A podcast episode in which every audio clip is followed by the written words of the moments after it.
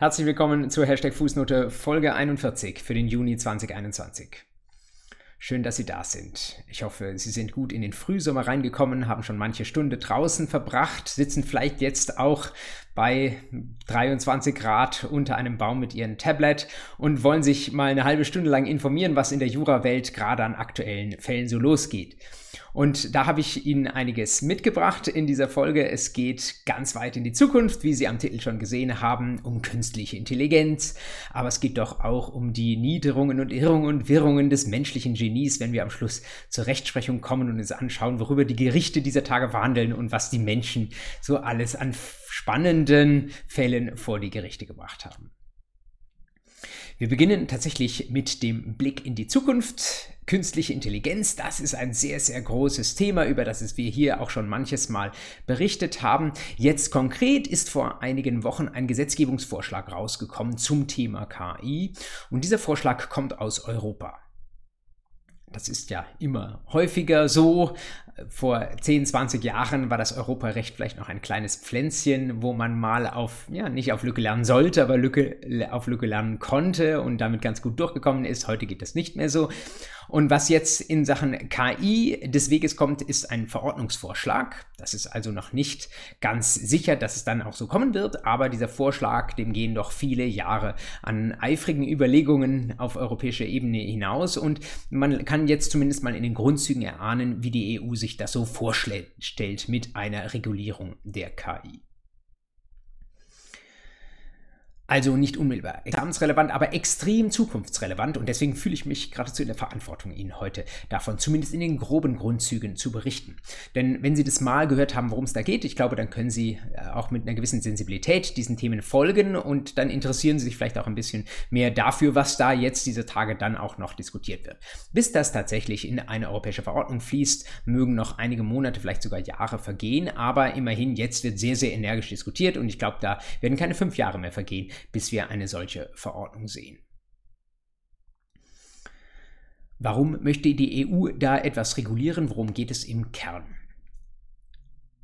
Diejenigen, die meine Legal Tech Vorlesung ähm, sich schon mal angeschaut haben, denen verrate ich nichts Neues, wenn ich ganz kurz sage mal, was künstliche Intelligenz ist. Sie sollten es allerdings auf jeden Fall wissen.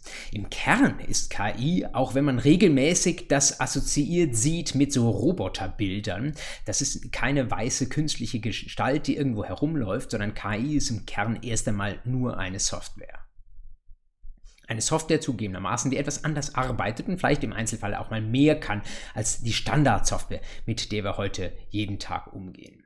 Warum? Was macht eine künstliche intelligente Software anders? Sie können sich das vereinfacht so vorstellen, dass bei einer traditionellen Software die Programmiererin jede einzelne Handlungs- oder Entscheidungsmöglichkeit einer Software vorher in den Algorithmus reinschreibt. Alles ist determiniert durch das, was hineinprogrammiert ist. Demgegenüber ist es bei einer künstlich intelligenten Software so, dass man der Software am Anfang nur einige Regeln mitgibt, dass man sie dazu befähigt, auf Muster zu achten, indem sie dann wo sie dann, wenn sie ganz viele große Datensätze in sich hereinfrisst, vielleicht sagen kann, ah ja, jetzt habe ich selbstständig, ohne dass die Programmiererin das vielleicht gedacht hat, mal die und die Muster entdeckt in den Daten, die ich mir so durchgearbeitet habe und jetzt treffe ich eigene Entscheidungen. Aber die Art und Weise oder das Kalkül hinter diesen Entscheidungen, die kann der Programmierer vorher nicht mehr erschöpfend bestimmen. Er weiß es auch nicht mehr. Man kann bei einer KI von außen schaut, schaut man auf eine Blackbox und man kann nicht mehr, jedenfalls in vielen Fällen nicht mehr ermessen, wie die Software zu der einen oder anderen Entscheidung gekommen ist. Und das macht uns ein Stück weit Angst, wenn wir da so eine Blackbox haben und wenn wir sagen, das sind vielleicht auch Entscheidungen von einiger Tragweite, ähm, ob eine Ampel auf Rot, Rot oder Grün schaltet, ob eine Kreditwürdigkeitsprüfung dann zu einem Ja oder zu einem Nein führt, ähm, ob jemand als ähm, ein äh, gefährlicher Straftäter eingestuft wird, der lieber nochmal in die Sicherheitsverwahrung genommen wird oder nicht. Das sind sehr weitreichende Entscheidungen und wenn wir da nicht wissen, nach welchen Kriterien diese Entscheidungen getroffen werden, dann müssen müssen wir uns Sorgen machen und dann müssen wir das regulieren. Das genau ist tatsächlich auch der Ansatz der Europäischen Union, den sie mit diesem Verordnungsvorschlag geht. Und gleichzeitig möchte die äh, Europäische Union mit guten Gründen KI, nur weil diese Gefahren mit der Blackbox einhergehen, möchte sie deswegen die künstliche Intelligenz nicht wegregulieren, nicht rundheraus verbieten, sondern sie äh, hat sich äh, überlegt, dass es äh, einen sogenannten risikobasierten Ansatz geben soll. Und das bedeutet, risikobasiert, dass man sich sehr genau anschauen soll, was ist das denn für eine KI, die da arbeitet, vor allen Dingen in welchem Anwendungsbereich ist sie denn unterwegs. Da gibt es ganz vielfältige Einsatzmöglichkeiten für eine solche Software. Im relativ einfachen Fall, wo es um nicht viel geht, ist es vielleicht eine Software, die in einem Computerspiel Verwendung findet wo abhängig davon, ähm, was für ein Typ ich bin, als was für ein Typ die Software mich erkannt hat, ich vielleicht im, im, nächsten Level in die grüne oder in die blaue Welt geschickt werde oder mir die und die Waffen oder die und die Früchte, was auch immer, an die Hand gegeben werden. Ähm, aber es gibt natürlich auch äh, Einsatzbereiche außerhalb der Spielwelt, in der echten Welt, die dann von größerer Tragweite sind was Sie sicherlich alle schon mal gehört haben, ist die Sache mit den selbstfahrenden Autos. Sie sollten wissen, dass selbstfahrende Autos nicht notwendig künstlich intelligent sind, aber natürlich kann man da auch selbstlernende Algorithmen mit ähm, reinbringen, wo man dann am Ende des Tages nicht mehr so ganz genau weiß, warum das Auto rechts oder links gefahren ist. Oder äh, anderer Bereich, das ganze Gesundheitswesen ist auch deswegen KI-affin, weil es dort extrem große Datenmengen gibt, die häufig auch sehr gleichmäßig äh, strukturiert sind. Das ist wunderbares Futter für künstlich intelligente ähm, Software. Und zugleich ist es doch so, wenn wir da einen ähm, OP-Roboter dran lassen, der da einen bestimmten Schnitt ausführt oder nicht, dann ist das natürlich ein extrem grundrechtssensibler Bereich und da wollen wir tatsächlich vielleicht ein bisschen genauer hinschauen. Oder wenn ähm, ein, äh, eine Bank eben eine Entscheidung trifft, ob jemand kreditwürdig ist oder wenn äh, eine künstliche intelligente Software dabei hilft, ähm, auf dem Arbeitsmarkt äh, Jobs zu vermitteln und über äh, die eine oder andere Bewerberin sagt, die die ist besser geeignet und die ist schlechter geeignet.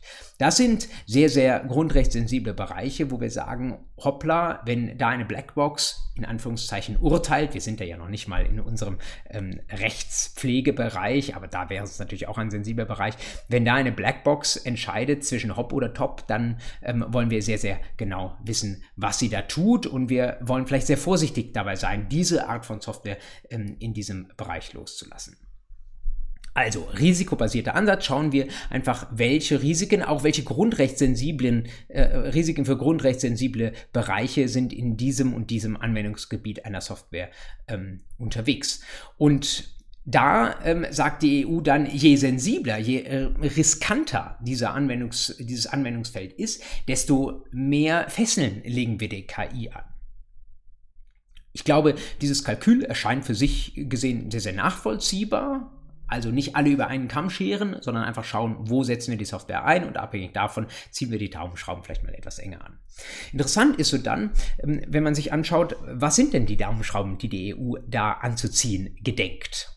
Und da hat sie sich natürlich sehr viele kluge Gedanken gemacht. Ein sicherlich guter Gedanke ist, früh anzusetzen. Also nicht äh, erst in dem Moment, wo die Blackbox bereits arbeitet, sondern vielleicht sogar vorher schon zu schauen, welche Daten dürfen eigentlich von einer KI verwendet werden. Stichwort Datenqualität und so ein bisschen zu schauen, dass es da Monitoring-Mechanismen gibt, die dafür sorgen, dass da kein Bad Data reinkommt. Denn wenn wir äh, schlechte Daten oder nicht aussagekräftige Daten oder diskriminierende Daten einsetzen, einseitige Daten reinfüttern in seine Software, dann äh, kann natürlich am Ende der Blackbox wahrscheinlich auch nichts Schlaues dabei herauskommen. Dann setzt die EU sehr stark auf das Thema Dokumentation und Protokollierung. Ähm, das geht ein bisschen in die Richtung sogenannter Explainable AI, also erklärbarer äh, künstlicher Intelligenz. Man weiß, es ist am Ende immer noch eine Blackbox, aber die Blackbox soll ein bisschen versuchen, zumindest zu dokumentieren, was sie macht. Ob das so ganz äh, erfolgversprechend ist, weiß ich nicht. Da gibt es noch ähm, sehr viel Forschung, die auch aktuell dazu unternommen wird. Und äh, letzter und für die EU durchaus nicht untypischer Bereich, Informationspflichten für benutzer. Informationspflichten, das kennen Sie schon äh, aus dem Verbraucherrecht, da gibt es das auch fernab von künstlich intelligenter Software äh, rauf und runter. Äh, Informationspflichten haben den Sinn, dass diejenigen, die dann von solchen KI-Softwareentscheidungen betroffen sind, dass die dann zukünftig wissen zumindest, dass sie ähm, mit einer solchen Software es zu tun haben. Und wenn sie selbst noch dann darüber nachentscheiden können, ähm, dann wissen sie vielleicht ein Stück weit, wie sie das einzuordnen haben. Und es dafür keinen algorithmisch wirklich bis ins letzte vorgegebenen Rechenweg gibt auf dem die Software vorgegangen ist. Man kann also die Leute, die mit dieser Software zu tun haben, ein Stück weit warnen. Gleichzeitig lehrt natürlich gerade auch die Informationsrechtspolitik aus dem Bereich des Verbraucherrechts, dass man den Menschen sehr viele Informationen an die Hand geben wird. Und ähm, äh, die Frage ist immer, ob die Menschen diese Informationen tatsächlich für sich auch verarbeiten, ob sie das überhaupt zur Kenntnis nehmen und ob sie ihre Handlung tatsächlich auch daran ausrichten. Das ist sicherlich eine der großen Schwächen, die auch jetzt schon kritisiert wurde an dem EU-Entwurf zur KI dass man sagt, dieses Informationsmodell, das ist im Idealbild schön und gut, aber sehr, sehr viele Menschen werden diese Informationen einfach beiseite schieben, weil sie zu kompliziert sind. Oder sie werden dann äh, das fressen, was die KI-Software ihnen vorgibt, weil sie äh, sagen, das ist einfach das, was jetzt Marktstandard ist und äh, wirklich gute Alternativen gibt es keine. Ich glaube trotzdem, dass es am Ende des Tages dabei bleiben wird, dass die EU es mal mit diesen Informationen ähm, versuchen wird, so nach dem Motto vielleicht auch, es schadet nichts groß, wenn die Leute die Informationen beiseite nehmen. Vielleicht gibt es zumindest die eine oder andere Verbraucherschützerin oder ähm, die eine oder andere ähm, regierungskritische Organisation, die sich das dann trotzdem mit Hilfe dieser Informationen mal näher anschaut und vielleicht das eine oder andere aufdeckt ähm, durch eine statistische Beschreibung, was dann beim Einsatz solcher KI-Algorithmen schiefgehen könnte. Das war jetzt ein wirklich sehr, sehr oberflächlicher Blick auf das, was diese KI-Verordnung da versucht. Das ist äh, ein bisschen noch abstrakt, aber versuchen Sie mal ähm, ab jetzt durchs Leben zu laufen mit einer Sensibilität dafür, wo begegnen Sie Bereichen, in denen eine solche massenhaft datenverarbeitende Software vielleicht auch mal einen Einsatz ähm, finden könnte. Die nächste Smartwatch, die Sie kaufen, ist vielleicht schon das nächste Gerät, das mal einer solchen Software Ihre Daten, Ihre vielleicht sogar auch Gesundheitsdaten liefern können. Und überlegen Sie sich mal, ähm, was Ihre persönliche Einstellung dazu ist, ob Sie das gut finden, ob Sie damit einverstanden sind, ähm, dass eine solche Software ähm, das eine oder andere über Sie weiß und ob Sie auch damit einverstanden sind, welche Entscheidungen dann auf dieser Grundlage vielleicht getroffen werden können überflüssig zu sagen, dass das Ganze natürlich auch ein, für Juristinnen und Juristen ein sehr spannender Forschungsbereich ist, wenn sie in diesem Bereich irgendwie sensibel sind und wenn sie sich dafür begeistern können. Ähm, da ist schon viel geforscht worden, aber da wird auch noch viel zu tun sein. Also warum machen sie da nicht mit? So viel zu unserem ersten Punkt, Thema Gesetzgebung, was sich daran wand. Der zweite Punkt, wie immer in der Hashtag Fußnote, spannende Literatur. Mein erster Literaturhinweis geht genau auf das Thema, über das ich Ihnen gerade berichtet habe. Es gibt nicht wenige auch schon Aufsätze und Abhandlungen zu diesem Thema KI-Regulierung, aber jetzt ganz äh, aktuell im Juniheft der Zeitschrift Recht Digital, RDI, eine sehr neue Zeitschrift dem, aus dem Beck Verlag. Da gibt es einen Überblicksaufsatz von David Bohmhardt und Marike Merkle über genau diesen Vorschlag zur KI-Verordnung. Und wenn Sie das Thema interessiert und Sie es nochmal lesen möchten und nicht nur hören möchten, dann ähm, schauen Sie doch mal in die RDI rein. Dann ähm, finden Sie dort auf ein paar Seiten das alles, was dieser ähm, Verordnungsvorschlag mitbringt, übersichtlich dargestellt. Mein zweiter Literaturtipp hängt äh, dann mittelbar auch mit der RDI zusammen, denn der Schriftleiter der RDI, das ist ein junger Rechtswissenschaftler aus Marburg, Christopher Rennig, der hat in einer juristischen Ausbildungszeitschrift etwas geschrieben, was jetzt dann allerdings nicht mehr mit KI zu tun hat, sondern mit vergleichsweise alten Problemen ähm, des bürgerlichen Rechts, nämlich mit der Anfechtung von Willenserklärungen. Christopher Rennig in der Jura 2021 auf den Seiten 619 bis 628. Den Verweis finden Sie auch nochmal in den Show Notes zu dieser Folge. Und warum sollten Sie das lesen? Er überschreibt das mit außer, ausgewählten Sonderproblemen zur Anfechtung von Willenserklärungen. Ähm, das sollten Sie sich deswegen anschauen, weil es ein Überblicksbeitrag ist, der, der sehr, sehr gut geschrieben ist und den Sie relativ leicht runterlesen können. Ähm, wenn Sie jetzt im allerersten Semester sind, ist das mit dem Runterlesen natürlich so eine Sache, bevor man nicht das BGB-AT ähm, einmal durchgearbeitet ist, dann hört man da vielleicht dann doch relativ viele Fremdwörter und muss doch viele Parallelbücher, Aufsätze, Karteikarten nochmal neu aufschlagen. Aber mein Verdacht ist äh, doch manchmal, dass BGB AT in der Bedeutung fürs Examen etwas unterschätzt wird und dass man das dann am Anfang des Studiums mal gehört hat und dann ist man irgendwo im siebten, achten Semester unterwegs, dann denkt man sich, ja, wie das ist, wie ein Vertrag zustande kommt, 145 Folgen der BGB, das weiß ich dann ja doch noch. Und Anfechtung habe ich irgendwie auch schon mal gemacht. Ich weiß, 119 Folgen, die gibt es ein paar Anfechtungsgründe und das war's dann. Und das reicht äh, nach meinem Dafürhalten dann tatsächlich doch nicht fürs Examen. Und wenn Sie da einfach jetzt mal ähm, äh, unter Ihrem sommerlichen Baum sitzen auf der Bank äh, und das äh, etwas wiederholen wollen, dann nutzen Sie doch mal diesen Aufsatz von Rennig in der Jura 2021 im äh, Juni-Heft. Das ist wirklich etwas, äh, was Ihnen die Grundlagen, die auch examensrelevant sind, an der Stelle nochmal sehr, sehr komprimiert und gut verständlich zusammenfasst. Und der dritte Literaturtipp, den ich Ihnen mitgebracht habe, ist ein bisschen ein äh, alternatives Literaturstück, nämlich kein klassischer juristischer Aufsatz, sondern ein Interview das etwas uns zurückwirft auf das äh, Thema, was wir, ähm, ich glaube, im Mai wenn ich mich recht erinnere, vielleicht sogar auch schon im April im Hashtag Fußnote einmal besprochen hatten, nämlich Stichwort Klimaschutz. Sie finden in der Zeitschrift für Rechtspolitik ZRP, die ich äh, jedenfalls immer mit Gewinn lese, auch wenn sie ein bisschen oder gerade weil vielleicht auch sie ein bisschen die Themen der Zukunft betrifft, finden Sie ganz am Ende in dem neuesten Heft, das Ende Mai 2021 äh, erschienen ist, ein Interview von Katja Gelinski mit, das ist die, äh, die interviewte Person ist Roda Verheyen. Roda Verheyen ist Rechtsanwältin aus, wenn ich nicht irre, ähm, Hamburg und sie ähm, wird interviewt zum Thema Klagen für Klimaschutz. Und wenn Sie das Thema für genauso wichtig halten wie ich, dann sehen Sie dort mal, wie ein so aktuelles Thema auch äh, von der Anwaltschaft aufgegriffen wird, weil es da Menschen gibt, die sich dafür begeistern, die sagen einmal, ich stehe hinter ähm, dieser Idee Klimaschutz und ähm, ich mache auch mein Anwaltsgeschäft äh, ein bisschen, richte ich darauf aus. Und in diesem Interview erzählt eben Frau Verheyen sehr, sehr äh, nachvollziehbar, wie sie das anfängt, was das für Klagetypen sind, was für ähm, typische Argumente es sind, die sie da jeden Tag wieder von der Gegenseite hört und wie sie damit umgeht, auf welchen Foren national, international diese Klimaklagen laufen. Und ähm, ich hatte, gestehe, ich hatte vorher mit diesem Feld gar nicht so besonders viel zu tun. Also Klimaschutz ist etwas, für das man dann hoffentlich doch irgendwie sensibel ist, aber wie das Ganze auch auf dem Klagewege durchgesetzt wird, das war für mich irgendwie neu und äh, deswegen war es äh, gewinnbringend und äh, spannend, das zu lesen.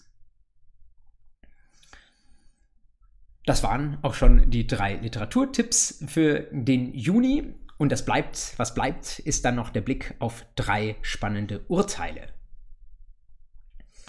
Und die Rechtsprechung jetzt für den Juni, die beginnt mit einem Urteil des Landgerichts München I von Ende April, 29. April 2021, das so ein bisschen unter dem Etikett läuft Schlosshochzeit. Vielleicht ahnen Sie schon, ähm, wenn man im Jahr 2021 ein Urteil bekommt zum Thema Hochzeit, es könnte etwas mit Corona zu tun haben. Und genau das war hier der Fall. Es war, ich weiß gar nicht, woher das Hochzeitspaar kam, aber wenn Landgericht München eins urteilt, offenbar irgendwo aus dem Münchner Raum, ähm, in einem Schloss äh, hatten sie vorgesehen zu heiraten und ähm, das ist jetzt wirklich natürlich nichts Lustiges, sondern es ist etwas, was eben viele Paare im vergangenen und auch in diesem Jahr ereilt hat, dass sie eben diesen schönsten Tag ihres Lebens dann an einer solchen Stelle feiern wollten und dann ist das Ganze ins Wasser gefallen, beziehungsweise der Pandemie zum Opfer gefallen. Und ein Thema, ein juristisches Thema, äh, dem Sie sicherlich begegnen werden im Examen in den nächsten Monaten und Jahren, weil es eben auch in vielen, vielen Urteilen in der Praxis jetzt äh, aktuell noch eine Rolle spielt ist die Frage, wie kann man sich ähm, davon wieder lösen, wenn man äh, ja so eine Location sich reserviert hat und dann das Ganze irgendwie nicht durchgeführt werden kann.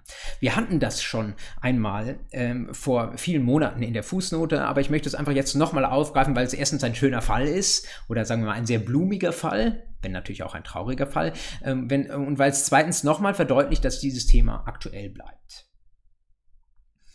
Wie war es nun mit dieser Schlosshochzeit, die dem Landgericht München I da ähm, vorlag? Es war irgendwie klar, unter den Rahmenbedingungen ähm, im Jahr 2020 konnte diese Hochzeit nicht durchgeführt werden. Aber, und das unterscheidet diesen Fall von anderen, es war nicht so, dass dem Hotel die Öffnung verboten gewesen wäre, sondern das Hotel durfte durchaus öffnen. Aber das Hochzeitspaar hat gesagt, äh, wir können, wollen oder dürfen nicht mit so vielen Menschen jetzt hier feiern. Und das, ähm, was sie dann machen müssen, was das Landgericht München I auch getan hat, ist erstmal zu fragen, also es ist ein, was ist ein, ein Vertrag? Klar, es ist ein Mietvertrag. Ähm, dann ist die Frage, gibt es die Möglichkeit, da irgendwie wieder rauszukommen? Ist es vielleicht sogar Unmöglichkeit? 275 ähm, Absatz 1 Alternative 2 für jedermann unmöglich, diese Räumlichkeiten zur Verfügung zu stellen. In diesem Fall nicht, denn das Hotel durfte öffnen. Und dann äh, klare Ansage des Landgerichts, dann liegt das Nutzungsrisiko in dem Moment bei den Mietern. Das heißt beim Hochzeitspaar. Wenn die so viele Leute nicht zusammen ähm, sammeln dürfen, aber die Räume dürfen ihnen geöffnet und zur Verfügung gestellt werden, dann ähm, ist tendenziell äh, das Problem liegt auf Seiten des Hochzeitspaars. Und jetzt war es noch so, dass man natürlich, wenn man sagt, es ist keine Unmöglichkeit und dann auch keine, kein Untergang der Leistungspflicht nach 326 Absatz 1, da kann man immer noch überlegen, mit der Störung der Geschäftsgrundlage ranzukommen, Paragraph 313 BGB. Aber hier war es so gewesen, dass das Hochzeitpaar schon relativ früh kategorisch gesagt hatte, nee, ähm, wir ähm, machen bei deiner Kompromisssuche, liebes Schlosshotel, machen wir nicht mit, sondern wir machen das jetzt einfach nicht bei dir und äh, Ende und aus. Sie hatten also eine relativ äh, klare Kante gezeigt, äh, während das äh, Schloss seinerseits versucht hat, irgendwie noch einen Kompromiss zu finden. Und das, das Hochzeitspaar wollte von vornherein nur den Rücktritt von diesem Vertrag. Und Sie wissen, Rücktritt kann einmal bei der Störung der Geschäftsgrundlage herauskommen, 313 BGB, das kann mal rauskommen. Aber das Landgericht München hat relativ klar gesagt, ähm, der Rücktritt im ähm, Rahmen von 313 BGB ist nachrangig. Man muss erst Vertragsanpassung versuchen. Und wenn sich jetzt eine Seite dem Bemühen um eine Vertragsanpassung so völlig widersetzt oder sich dafür überhaupt gar nicht öffnet, dann kann es nicht sofort auf das nachrangige Rücktrittsrecht gehen, sondern dann gibt es halt eben keine Vertragsanpassung, aber einen Rücktritt gibt es dann erst recht nicht. Und so blieb gewissermaßen ähm, die Last bei dem Brautpaar liegen und das Landgericht München hat der ähm, der äh, Klage auf Zahlung von Miete tatsächlich stattgegeben. Also das äh, Schlosshotel hat seine Miete bekommen und das Hochzeitpaar musste zahlen, auch wenn es faktisch nicht feiern konnte.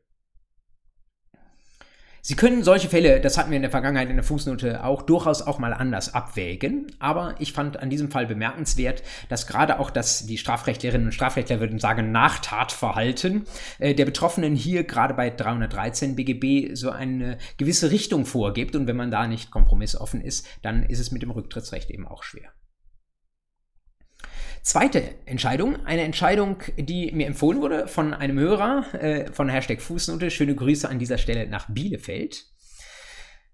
Eine Entscheidung mit einem geradezu skurrilen Sachverhalt. Es ging, wie so häufig bei uns in Deutschland, um ein Auto und einen Verkehrsunfall.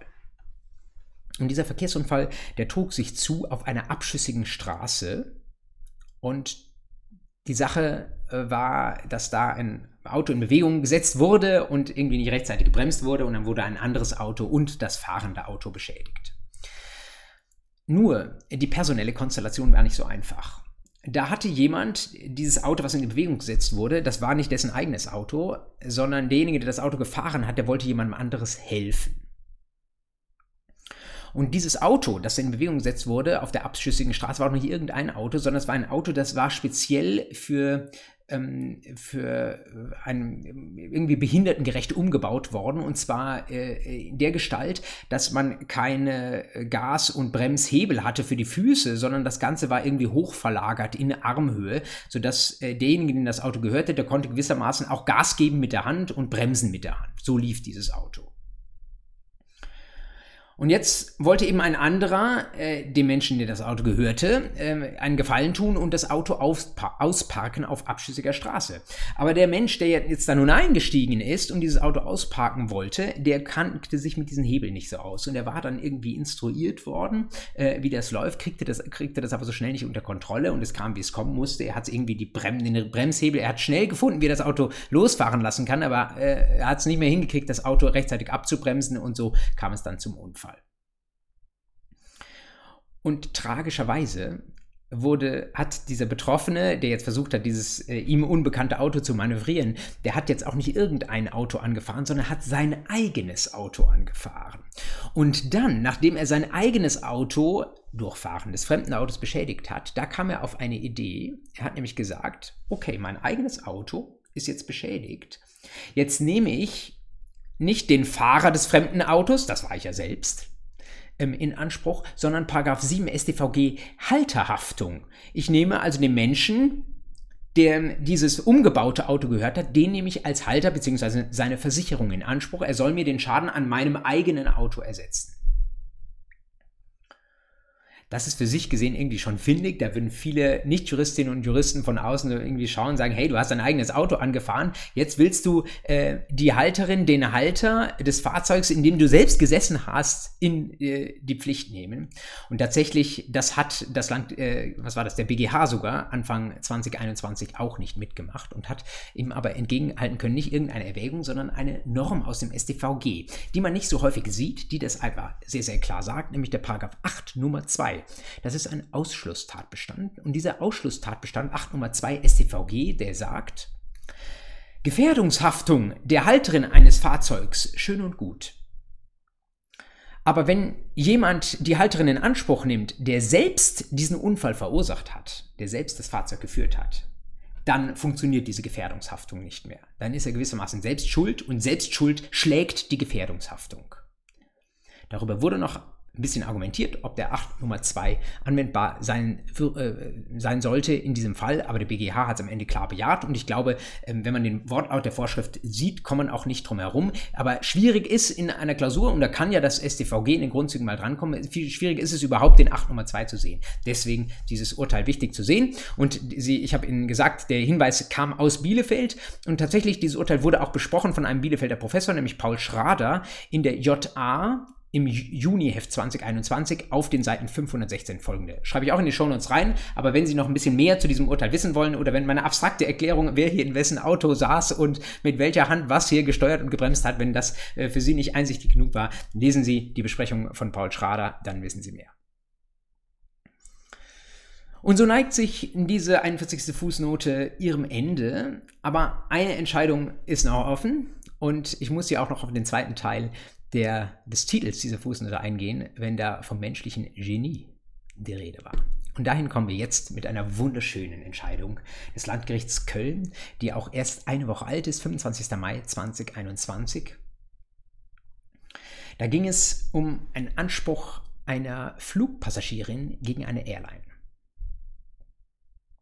Gefordert war Schadensersatz Schadensersatz, der ein bisschen an einen Fall erinnert, den Sie vielleicht aus einem ganz anderen Kontext kennen. Haben Sie schon mal von dem ähm, Fall Stella Liebeck versus McDonald's Restaurants gehört? Das ist ein ähm, Fall über verbrühten Kaffee und eine Millionen Schadensersatzsumme, der von allen, die Law and Economics, ökonomische Analyse des Rechts machen, in jeder Vorlesung irgendwie rauf und runter zitiert wird. So ähnlich war dieser Fall nur ein bisschen anders. Diesmal gab es nicht ähm, To-Go Kaffee von McDonald's, sondern es gab von dieser Airline eine Steinpilz-Cremesuppe schön, äh, wenn die Gerichte das in dieser Detailfreude berichten. Ein Fall, der so schön ist, dass er eigentlich ans OLG gehört, aber hier das Landgericht Köln hatte ihn bekommen. Und diese Steinpilz-Cremesuppe, die wurde also gereicht im Flugzeug. Und die Person, die danach einen Schadensersatz geltend gemacht hat, die hat diese Suppe aber nicht äh, auf dem Tablett verzehrt, auf dem sie ihr gereicht wurde, sondern sie wollte augenscheinlich, Ergebnis der Beweisaufnahme, nur so war es plausibel, sie wollte diese Suppe im Liegen oder so halb im Liegen verzehren. Das geht natürlich nicht von einem Tablett. Also hat äh, die Passagierin diese Suppe in die Hand genommen, damit der Weg, auch das berichtet das Urteil, der Weg des Löffels von dem, äh, der Suppentasse zum Mund sehr, sehr kurz war. Und dabei passierte aber Folgendes. Dieses Gefäß für die Suppe, das war offenbar, hat nicht so viel Wärme irgendwie nach oben absorbiert, sondern die Wärme sehr stark nach unten durchgelassen. Und das war auf einmal so heiß, äh, diese Suppe festzuhalten, dass die Suppe dabei verschüttet wurde. Und da hat sich die Klägerin eben so leichte Verbrühungen ähm, zugezogen. Und hat gesagt, Sorgfaltspflichtverletzung der Airline. Sie hätte gerne Schadensersatz und Schmerzensgeld. Und das Landgericht Köln, wie ich finde, hat überzeugend gesagt, nee, ähm, so geht's nicht. Also was da serviert wird, das kann schon mal heiß sein, ja, und dann ähm, ist es aber auch nicht so, dass die Airline äh, das mit solchen Vorsichtsmaßnahmen servieren muss, dass das auch im Liegen konsumiert werden kann. Ähm, das ist gewissermaßen äh, jedenfalls äh, wahrscheinlich schon keine Pflichtverletzung, jedenfalls ansonsten keinen vertreten müssen. Da kommen wir nie und nimmer zum Schadensersatz hin. Hätten Sie wahrscheinlich auch so äh, entschieden, aber Sie sehen, menschliches Genie führt uns an viele Stellen, führt uns manchmal äh, dann vielleicht auch dazu, dass wir es mal probieren, aber in diesem Fall gab es tatsächlich dann auch mal kein Geld und ich glaube, ja, Sie hätten das ähnlich entschieden. Ob man daraus eine Examensklausur stricken kann, ich weiß nicht. Ich fände es ja irgendwie spannend. Äh, mit Airlines sind immer schnell internationale Sachverhalte. Das ist für die IPRlerinnen und IPRler unter Ihnen dann sehr, sehr spannend. Dann können Sie theoretisch auch so Fragen nach dem internationalen Gerichtsstand und sowas stellen.